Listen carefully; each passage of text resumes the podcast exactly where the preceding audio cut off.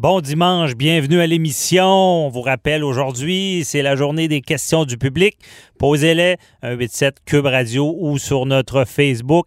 Euh, une belle émission aujourd'hui, positive. On parle beaucoup des affaires et je vais m'entretenir avec Danielle Henkel. Elle explique une femme en affaires, les difficultés de tout ça et les affaires en général. Très intéressant. Elle a écrit un livre aussi.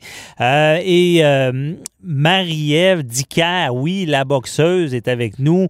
Euh, on fait un parallèle entre la préparation d'un avocat qui s'en va dans le ring à procès et le boxeur. On fait beaucoup de parallèles là-dessus. Elle nous explique toute sa préparation, également mentale, très intéressant.